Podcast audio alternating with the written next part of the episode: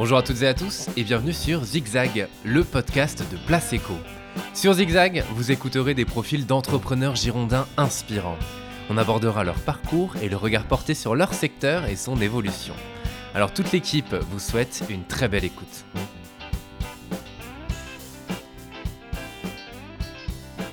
Bonjour Louis-Alexandre. Oui, bonjour Théo. Merci d'avoir accepté euh, l'invitation de Place Eco. Bah, C'était un grand plaisir.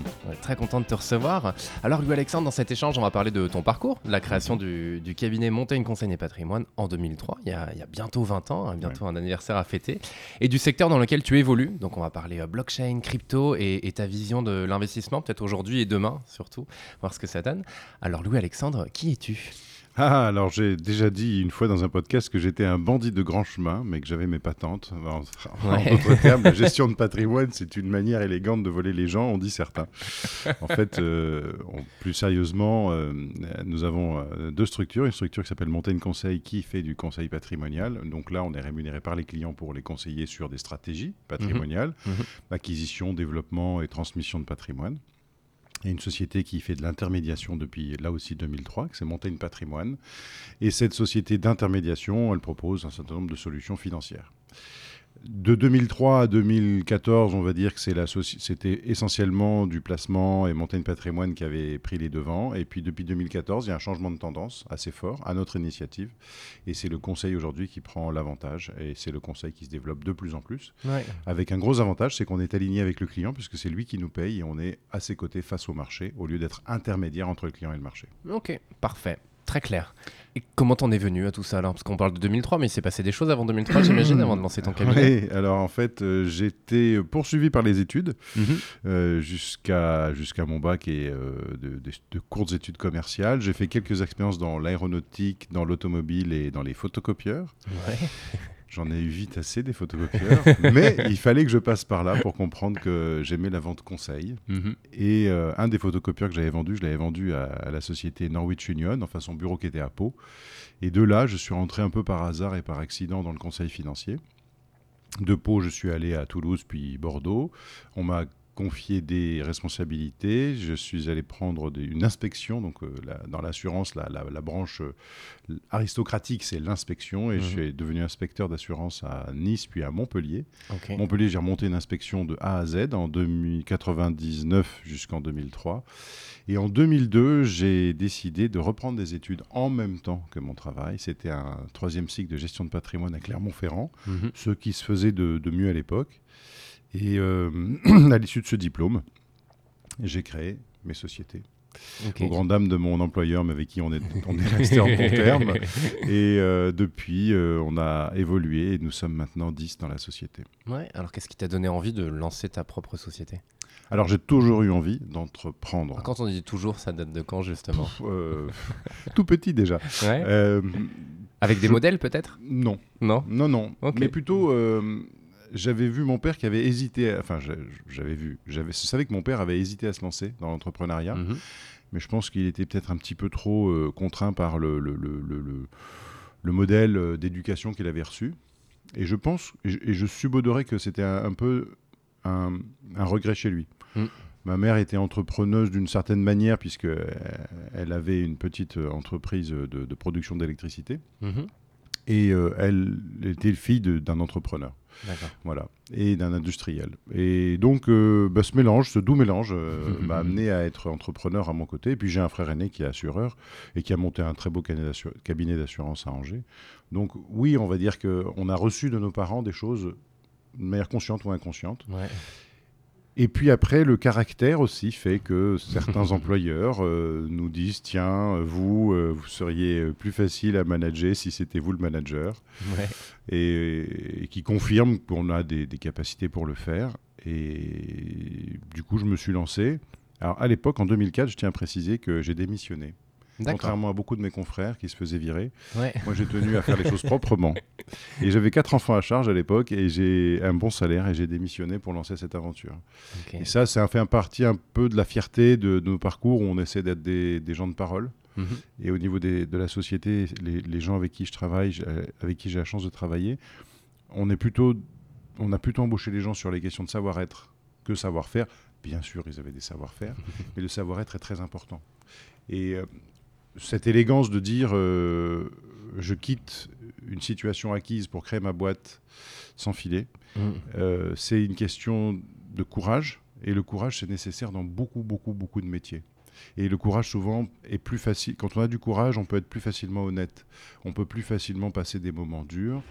Euh, donc voilà, on a une équipe qui est plutôt assez. euh, qui s'entend assez bien parce que on, on est raccord sur ces valeurs Mm. qui sont très importantes, notamment, parlons-en, dans le domaine financier Mm. dans lequel nous sommes. Mm. Voilà, il y a des bons côtés, des très bons moments, il y a des moins bons côtés, des moins bons moments. En ce moment, on a une correction des marchés, Mm. donc c'est des moments qui sont pas évidents, et pourtant, il faut être d'une grande transparence, il faut rester la tête froide, il faut avoir du courage dans ces moments-là pour prendre les bonnes décisions. Mm, mm.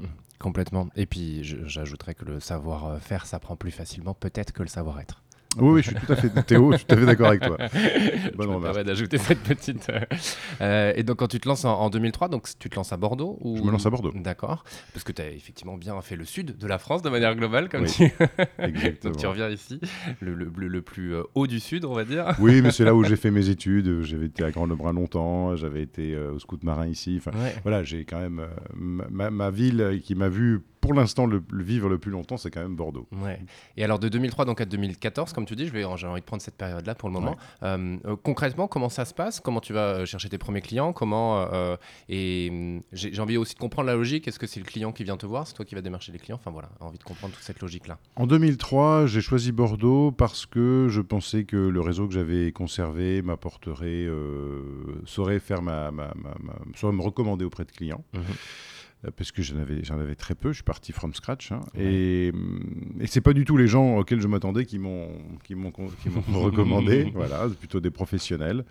On avait passé des accords et donc euh, j'ai eu des premiers dossiers. En fait, c'est très, parti très très fort. De 2003 à 2007, c'est parti très très fort. Mhm. bien mieux que je ne l'attendais.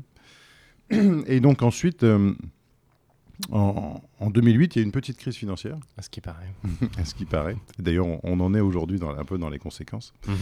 Et, euh, et ça a été un, premier, euh, un, un petit premier coup d'arrêt après une, une- une croissance, voilà, une création et une croissance qui sont allées très très très vite. Euh, et donc il y a eu une, période euh, de 2008-2009 qui n'est pas forcément évidente, de doute, dans laquelle euh, j'ai décidé de m'associer. Et c'est pour ça que je suis venu dans, dans les locaux ici en 2011, parce que je me suis associé avec des gens qui s'appellent la Financière du Capitole, qui aujourd'hui sont au-dessus de mes bureaux. Mhm. Et, euh, j'ai fait euh, le test d'une association. Ils avaient euh, une partie de mon capital, 40%. Et pendant trois ans, je me suis rendu compte qu'il y avait des très bons côtés dans l'association, mais peut-être que la décision prise en 2010 n'était pas forcément la meilleure. et donc en 2014, avec trois de mes salariés, enfin mes trois salariés, euh, on décide de racheter les 40% qu'on avait vendus trois ans auparavant. Ok. Voilà. Pour ça qu'en 2014, il y a eu un gros changement. Ouais. C'est parce qu'on a repris l'ensemble des rênes avec un vrai projet de développement. Mhm. Voilà. Et alors cette envie de cette envie de, de changer un peu la direction de l'entreprise, ça vient d'où? Alors ça vient, euh, je pense que ça vient de, de trois ans passés à l'APM. Mhm. Parce qu'en 2011 aussi, je rentre à l'APM, euh, aux conférences APM, qui, a été, qui ont été un très très grand apport. Ouais. J'étais dans un club euh, formidable qui s'appelait euh, Bordeaux Millésime. Mhm. L'association du progrès du management. je Exactement. au cas où. Voilà. Et trois ans qui m'ont permis de prendre du recul sur mon Mhm. métier, sur ma manière de gérer les choses, sur ma manière de, de manager. Donc l'équipe a un peu évolué à ce moment-là. Et, euh, et c'est là où je me suis rendu compte que par rapport à ce que je souhaitais, j'étais pas tout à fait aligné avec mes actionnaires. Puisque Mhm. normalement, après avoir vendu 40%, il fallait que je, je fasse le, complément des 60% en 2014, justement. Mhm. Et donc j'ai eu, euh, j'ai pu, en, mieux, en me connaissant mieux, d'une part, et en, en ayant pris du recul, j'ai pu prendre cette décision de, avec, mes, avec l'aide de mes salariés, ce qui est très très important parce qu'ils ont été moteurs pour me dire, euh, nous on pense que c'est pas l'association qui est le, le meilleur choix pour, pour nous et pour vous, c'est plutôt de, de partir de notre côté. Et voilà, c'est grâce à mes, à mes salariés et à ce que j'ai fait pendant trois ans à la PM que ça m'a permis de prendre cette décision drastique, de faire demi-tour. Et je crois qu'il y a beaucoup plus de courage à, à dire euh, bon, ben, j'ai fait une erreur. Mm. Maintenant, euh, qu'est-ce qu'on fait pour corriger cette erreur? À l'assumer, à l'accepter, à l'assumer et euh, à corriger le tir, plutôt que de nier et d'essayer de, de gérer avec euh, les choses pas super qu'on a fait. Non, non, il faut, Mm.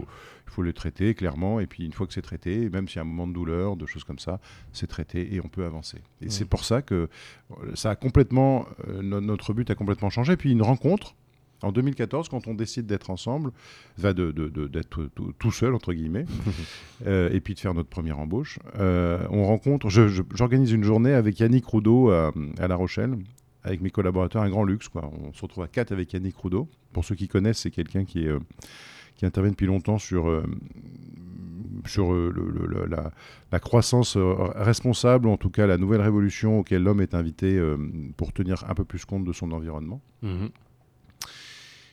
et notamment, on réfléchit euh, sur euh, comment faire différemment dans notre métier.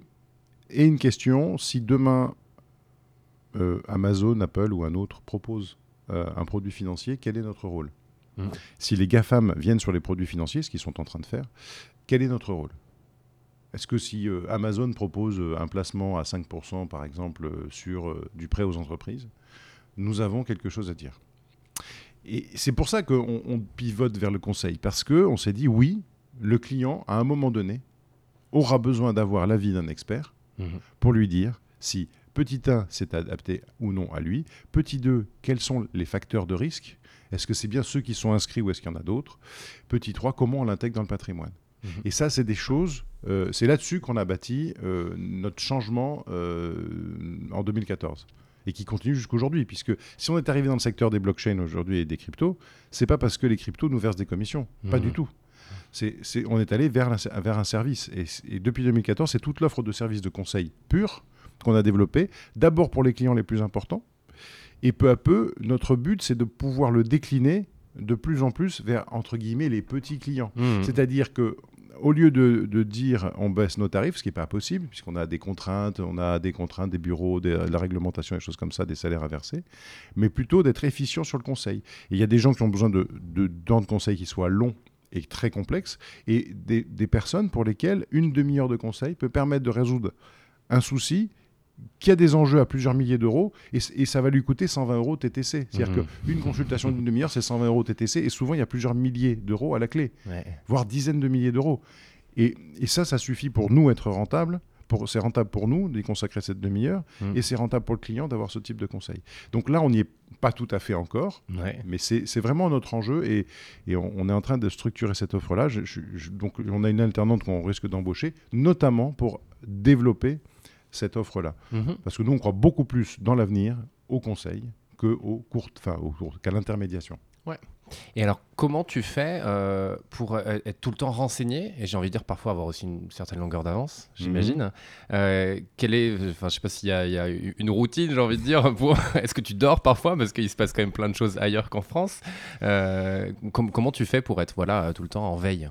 Alors là, il y a des outils. Euh, mhm. Il y a des outils. Euh, depuis longtemps, euh, j'avais des outils qui ont été majoritairement à une époque Twitter. Mhm. D'ailleurs, quand on a organisé nos, manifestations à Bordeaux FinTech, ça c'est la première, c'était que du Twitter. Mhm. Donc, quoi, c'était assez, assez bluffant. Et puis, j'utilise aussi LinkedIn, sur lequel je vois Place Eco, qui est une grosse source d'information pour moi. Donc, je pense que tous les jours, je, je passe au moins une grosse demi-heure sur LinkedIn pour aller sourcer de l'information parce que je me suis connecté à des gens qui me donnent de l'information euh, que j'attends. Mhm. Et puis, euh, et puis, je suis pas le seul. J'ai une équipe. Donc, euh, donc que ça soit par exemple Julien, Yann, Sophie, Emar pour les cryptos ou Lucas pour les cryptos ou d'autres, en fait, on, on, a tous des informations et comme on est très, on s'est mis en réseau grâce, grâce au confinement qu'on a plutôt bien géré.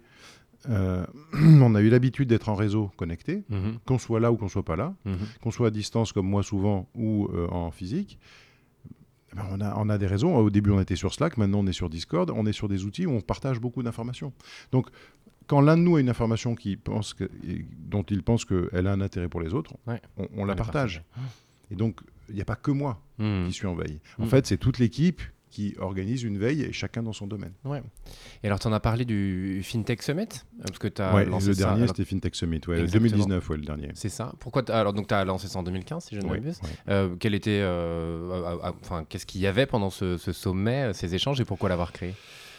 Alors, en fait, euh, en 2014, je me rends compte qu'il y a le crowdlending qui sort le, nez de, voilà, qui sort son, sa tête de l'eau Et donc, le crowdlending, pour expliquer aux gens, c'est la possibilité, c'est la fin du monopole bancaire en permettant à des sociétés de proposer de la dette privée à des clients. Mhm. Et euh, je me dis, tiens, il y a un concurrent qui peut être terrible parce qu'en en fait, c'est des gens qui vont aller euh, récupérer du pognon euh, chez les clients potentiels et donc cet argent, il ne va pas aller chez nous. Donc je m'intéresse et je rencontre euh, en 2014 tous les acteurs de, l'écosystème, un écosystème naissant, passionnant. Je rencontre d'ailleurs le, le, October qui s'appelait avant Lendix, avant que ça naisse, je rencontre tous les acteurs. Mhm. Et je fais même en 2014, Jean-Marc Vittori des Échos vient à Bordeaux animer une conférence pour nous avec un certain nombre d'acteurs. Euh, c'était en mars 2015, pardon. Et, euh, et puis, je me rends compte que le secteur est très jeune et qu'il y a quelque chose de plus gros, c'est la, révolution tech dans la finance qui arrive, qui est déjà aux États-Unis depuis 2013, et, 2012-2013 aux États-Unis, 2013 en, en, Angleterre. Et là, avec la fin du monopole bancaire en 2014, eh bien, ça arrive en France. Et je me dis, il y a un truc à faire sur la fintech, je veux comprendre. Et pour comprendre, souvent, moi, mon truc, c'est je réunis quelques personnes, je les mets, surtout ils ne sont pas d'accord, je, je, les mets euh, autour d'une table et je dis, tiens, je vais faire une petite soirée fintech. je mets ça en mai 2015 sur Twitter. Et ça termine par le plus gros sommet fintech euh, de, France en 2015. On est 300 dans un skatepark à Darwin ah et on réunit tout l'écosystème. Ça, c'est un souvenir extraordinaire le, soir de cette manifestation parce qu'on avait fait un truc qui était quand même fou. Il faut savoir qu'on a changé, dans les 15 derniers jours, on a changé 4 fois de lieu. Ah oui, ah oui, joli, oui. Parce qu'il y avait de plus en plus de monde. tout d'un coup, on est passé de 60 inscrits à 310 inscrits en, 15 jours. voilà. Donc Sandrine Irigoyen, merci beaucoup pour, pour ton aide. Et donc, euh, ça m'a permis de comprendre plein de choses. Et surtout, et c'est là, c'est un point très important, tous mes contacts que je me suis fait entre 2015 et 2019 dans la blockchain, mhm. et là, on me prenait pour un taré encore, puisqu'en 2015, je faisais intervenir quelqu'un sur Bitcoin. Et j'étais bien l'un des seuls. Et, d'ailleurs, il a proposé aux gens, c'était Gonzague Granval, il a proposé aux gens, venez me voir après la conférence, je vous donnerai des fractions de Bitcoin. Mhm. Mais moi, comme j'organisais la conf, ben, j'y suis pas allé. Alors que j'aurais dû en 2015 y aller. Ça, je l'ai un peu, je un peu regretté. Mais bon, on a organisé une super déconf. En 2016, c'était aussi intéressant. On s'est un peu fâché avec le secteur bancaire. Mhm. Parce que moi, en 2015, j'ai dit euh, que globalement, euh, euh, le secteur bancaire en France était la future sidérurgie. Pour tous mhm. ceux qui avaient connu les années 80 et, la fin de la sidérurgie en France, c'était douloureux. Et comme les patrons de banque avaient connu cette crise de la sidérurgie, je ne me suis pas forcément fait des amis, même si certains étaient dans le fond d'accord avec moi. Et en 2016, euh, je fais venir une super influenceuse de Londres qui dit euh, voyez les majors du disque il y a 10 ans euh, Ce qu'elles sont devenues en 10 ans, ben voilà, globalement, c'est ce qu'attendent les banques. Bon, c'est évident que ça n'a pas été toujours facile de se faire, euh, d'avoir des banquiers autour de la table. Mais ceci étant, on était peut-être un, un, peu en avance de phase avec ce qui est en train de se passer. Mhm. Enfin, je ne sais pas si tu vois, mais là où il y avait parfois sur un carrefour quatre banques qui occupaient les quatre coins du carrefour, mhm. eh ben, il n'y en a peut-être qu'une ou deux. Et on sait très bien qu'on va vers la fermeture d'agences, on va vers une digitalisation des services, on va... Mhm. Voilà. Bon. Mais j'ai fait ça pour comprendre. Après, j'ai fait ça par amusement. Et en 2019, on avait fait le tour de la question c'était beaucoup, beaucoup euh, d'énergie dépensée. On était à Bordeaux, faire une manifestation à Bordeaux, faut être fou. et il faut aussi euh, passer par certaines fourches codines que je n'avais pas forcément envie de respecter. voilà, je, suis un sale caractère où je suis un peu libre et j'ai pas forcément toujours euh, envie de faire allégeance aux uns et aux autres. Mais cette liberté, elle me permet aussi d'aller chercher quelquefois des solutions innovantes. Mhm. Voilà. Et, et, donc en 2019, par exemple, ce qui m'a le plus plu, c'était d'avoir fait une masterclass euh, sur Bitcoin. Où il y avait euh, notamment l'AMF, où il y avait euh, les, tous les gens qui sont en vogue aujourd'hui, mhm. CoinHouse, Orwell Avocat ou l'AMF, étaient présents à cette masterclass en 2019. Mhm. On a eu 9 personnes. Ah ouais. C'est une catastrophe. Alors que c'était vraiment un moment où il y avait tout à découvrir, où il y avait tout à faire. Voilà. Bon, tant pis, j'ai proposé, j'ai fait, j'étais très content d'avoir fait. Euh, voilà, c'est comme ça. Il faut euh, parfois même un peu être en avance de phase. Exactement. Et alors justement, ce premier euh, lien avec, avec les cryptos, avec le Bitcoin, ça arrive comment? Comment l'info vient à toi? Comment tu vas la chercher? 2014, je vois quelque chose qui, je vois un, OVNI, donc un objet financier non identifié, arriver.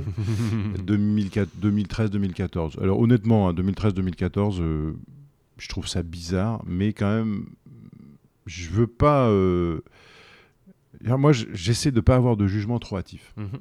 Voilà. Que ce soit sur les choses et surtout sur les personnes.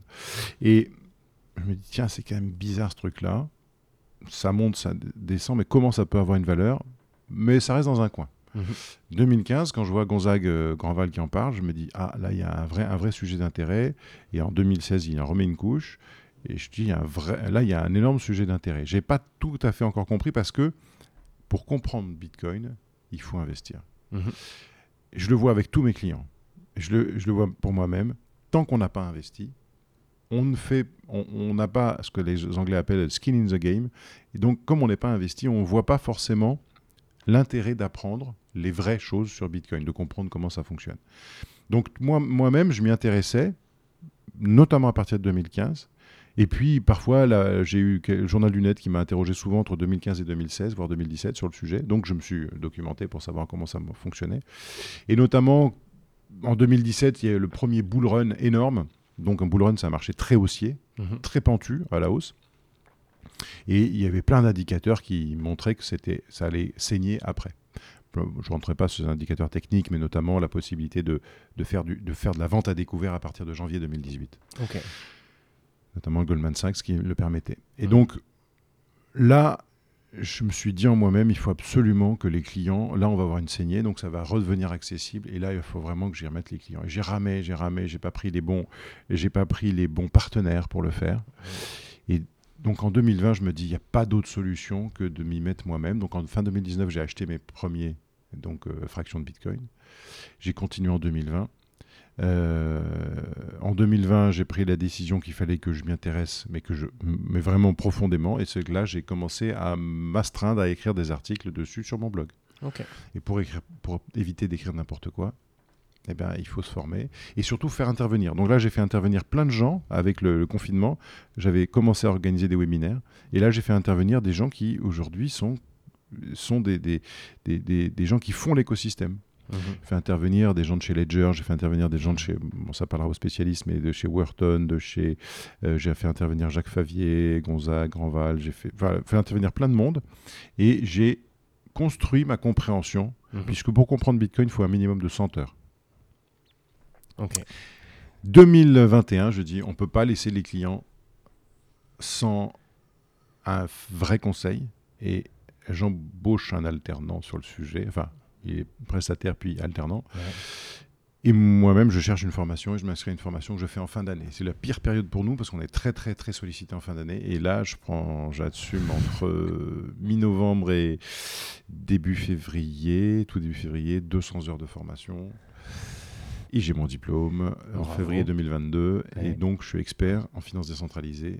Et euh, je sais de quoi je parle. Donc, je sais de quoi je parle, y compris dans les périodes de hausse et dans les conneries qu'on n'a pas fait faire à un certain nombre de nos clients. Mhm. Et aussi, dans ce carnage qu'on a en ce moment sur les marchés crypto, on, voit les opportunités, on voit ce avec quoi on va construire la prochaine étape. Parce que de toute façon, c'est une rupture majeure. Euh, la finance, la blockchain en finance, c'est une rupture majeure. Il y a des, il y a des euh, choses qui ne bougeront pas, qui, qui sont actées et qui vont comme Internet entre 95 et, 99. Euh, là, on vient de connaître donc la bulle Internet pour les cryptos. Mhm.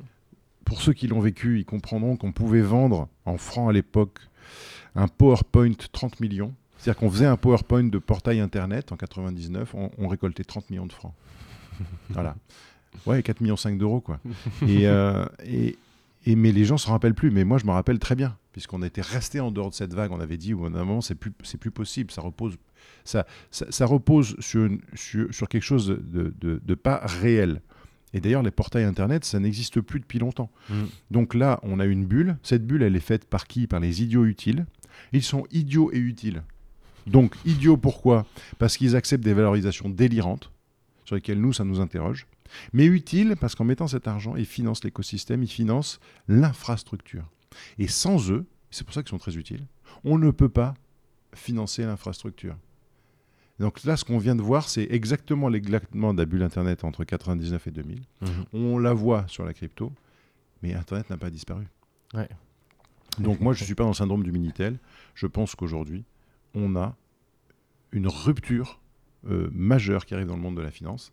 Et aujourd'hui, il va nous rester ceux avec qui on va construire la finance de demain, finance décentralisée, en opposition à la finance centralisée. Centralisée, banque centrale, banque de détail et client. Là, c'est un tiers, oh, absence de tiers de confiance et on, fonctionne en peer-to-peer, c'est directement d'une personne à l'autre. Hmm. Le tout organisé par des, des smart contracts, des contrats automatisés. Ok. Tu l'as dit, la formation, c'est 100 heures? Euh, pour le, sur le Bitcoin. pour comprendre Bitcoin, pour, non, pour, ça c'est en plus. Pour comprendre Bitcoin, il faut, ouais. je pense qu'il faut faire, euh, pour bien comprendre, il faut une centaine d'heures. Alors pour comprendre, tu peux nous le faire en 100 secondes?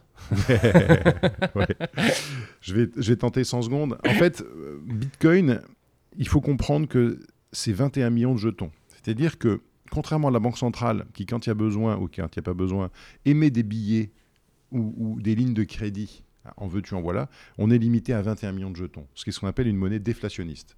21 millions de jetons, on peut comparer ça à tout l'or du monde. L'or du monde, ça tient dans un cube de 21 mètres d'arête. Voilà. Donc là, on a une petite comparaison. Donc ça veut dire que ce sont des choses qui sont en quantité finie. Mhm. Donc ce qui veut dire que c'est en quantité finie et que j'ai une masse d'argent qui est un peu infinie, ça a tendance à se valoriser par le simple fait que comme la masse monétaire augmente au fur et à mesure et perd de la valeur, ce qui, est limité en quantité a tendance à en gagner. Exemple, 20 dollars or en 1971, c'est 1600 dollars aujourd'hui. Donc, Bitcoin, c'est 21 millions. Ça, il faut comprendre la base. Ensuite, deuxièmement, c'est une sécurité sans égale. C'est-à-dire que c'est un système qui n'a jamais failli. Quand il y a eu des hacks sur Bitcoin, ce sont des plateformes qui se pluguaient sur, euh, la blockchain, et ce sont ces plateformes qui se pluguaient qui ont eu des problèmes. Ce n'est jamais la blockchain Bitcoin qui n'a jamais été mis en échec. enfin, euh, c'est un système euh, qui consomme de l'énergie parce que cette énergie assure la sécurité. Plus j'ai de gens qui sont en concurrence pour valider un bloc, on appelle les mineurs, ils valident un bloc, eh bien plus ces mineurs sont, euh, assurent la sécurité. Si j'ai deux mineurs, il suffit que je corrompe l'un des deux et je corromps le réseau. Quand mmh. j'en ai 45 millions, eh bien, il faut corrompre 22,5 millions de machines. Ça devient mmh. beaucoup plus compliqué. Enfin, euh, ça participe à la finance, au financement de la transition écologique. Ce que les gens ne savent pas, c'est que c'est un, système qui a besoin d'une électricité peu chère l'électricité peu chère aujourd'hui, c'est euh, le géothermique, l'hydraulique, un peu d'énergie intermittente. Euh, et puis on, parle après de nouvelles technologies qui sont le flare gaz, qui sont le, gaz des, puits de pétrole. Au lieu de le brûler, on, va récupérer pour faire de l'énergie. Et enfin, quand on dit euh, Bitcoin, on dit une communauté, une communauté d'utilisateurs avec une gouvernance qui fait que pour faire, une, pour faire évoluer la blockchain Bitcoin, il faut que j'ai 50% des possesseurs qui veulent voter qui se mettent d'accord sur euh, mettre en œuvre une évolution du code, puisque Bitcoin évolue. Ce n'est pas le code euh, d'origine, mais tout le monde se met d'accord et on implémente euh, les progrès de Bitcoin. Donc pour moi, il y, a quand même tout ce côté sécurité, solidité, communauté, gouvernance mhm. qui sont réunis dans Bitcoin. Alors, j'ai pas calculé, mais non, c'est plus long. merci, merci beaucoup. et alors, pourquoi Alors, tu, l'as dit tout à l'heure, tu as commencé par créer un blog. Aujourd'hui, tu fais des vidéos aussi. On peut te voir, euh, certains reconnaissent peut-être ta voix, mais on peut te voir aussi sur BFM Business. Euh, pourquoi intervenir autant? Bah, On m'a sollicité pour le faire. Alors, d'abord, le blog, c'est parce que j'ai toujours remarqué une chose. Quand on écrit, que l'on intervient, euh, on est obligé de préparer son intervention. Mhm. sur BFM, il faut intervenir sur un sujet, ça se prépare. Donc, chaque fois que l'on produit un oral ou un écrit, ça nécessite un travail. Donc quand on me sollicite et que je trouve que c'est en cohérence avec mon métier, mhm. j'accepte. Quand c'est pas en cohérence, euh, j'accepte pas. Donc je suis même intervenu sur d'autres manifestations, euh, crypto ou non. Et normalement, en fin d'année euh, patrimoniale, je dois intervenir sur un, plateau très intéressant avec le patron de l'AMF. Mhm. Donc j'accepte cette visibilité parce que, ben, soyons raisonnables, ça sert aussi les intérêts de ma société. J'imagine. voilà, c'est un peu plus de visibilité. Mais j'accepte parce que ça m'oblige à travailler, à faire toujours un travail de recherche avant, l'intervention. Donc ça veut dire que je m'améliore mhm. ou je corrige ce que je pensais vrai et ce qui n'est pas vrai. Euh, notamment, euh, je, reparle de Bitcoin, j'ai cru pendant longtemps, la, la, la problématique de Bitcoin, c'est de savoir si euh, faire une transaction, ça a un coût réel, et est-ce que enregistrer, parce que l'intérêt de Bitcoin, c'est que ça enregistre dans le marbre de la blockchain une fois pour toutes cette transaction, ça coûtait quelque chose. Eh bien non, ça ne coûte rien, c'est un pourboire qu'on donne au mineur pour que le mineur prenne notre transaction et la mette dans le bloc. Si je ne mets pas de pourboire, le mineur ne la prendra pas. Hmm. Ma transaction sera faite, mais elle ne sera jamais incluse dans un bloc. Voilà. Et ça, c'est parce que j'ai voulu faire à un, moment un, un webinaire et j'avais cette interrogation, je dirais, est-ce que je vais pas raconter une bêtise? Mmh. Voilà. Donc chaque intervention me fait progresser dans ma connaissance. Ok, parfait. Tu l'as, tu l'as dit tout à l'heure. Euh, demain, tu imagines, tu imagines ça comment? Tu as parlé de décentralisation. Oui. Est-ce que tu as autre chose à ajouter? Non, je pense que demain, euh, on aura euh, une finance qui sera où, les, les, les, investisseurs seront acteurs. Mmh. Parce que dans la finance décentralisée, l'investisseur devient acteur d'un écosystème, soit en lui fournissant de la liquidité, soit en empruntant, en prêtant. Enfin, il y a un certain nombre de, ou en validant des transactions, il y a un certain nombre d'actions où on va récupérer du rendement. Je dis bien rendement raisonnable et pas des rendements complètement délirants comme on l'a vu ces derniers mois et qui ont amené la chute, mais des rendements raisonnables qui lui font prendre le rôle entre guillemets de banquier. En fait, il apporte un service à la communauté. La communauté le rémunère par rapport à ce service. Mhm. Voilà. Avec plutôt des systèmes décentralisés. Mais là encore, il y a plein de notions très importantes entre euh, une centralisation de façade et une vraie décentralisation.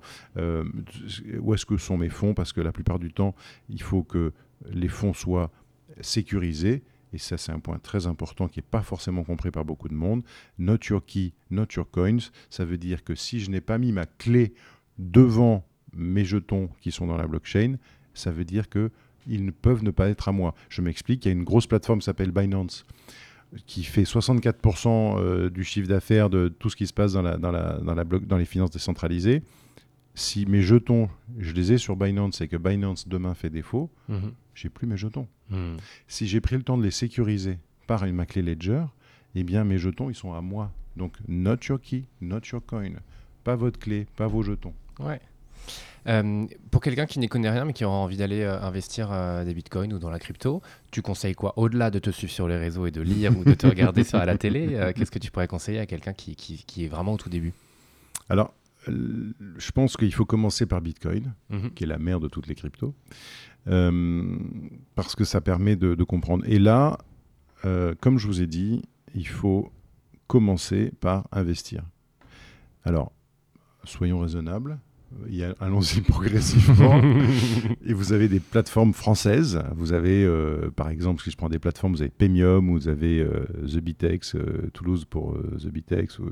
et puis vous avez aussi des, le comptoir des crypto-monnaies Bitcoin à Bordeaux, le Bitcoin Avenue à Caen. Enfin, vous avez un certain nombre de possibilités, ou même le leader français CoinHouse.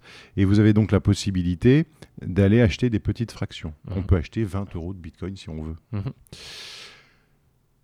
Mais n'achetez pas sans essayer de, lire un petit peu ce qui se passe. Il y a de très bons blogs, hein. vous avez des, choses très très bien. Vous avez, euh, vous avez 21 millions qui est un blog de vulgarisation. Vous avez pas mal. Vous pouvez chercher parce que après c'est le ton que cherche chacun, la technique que cherche chacun.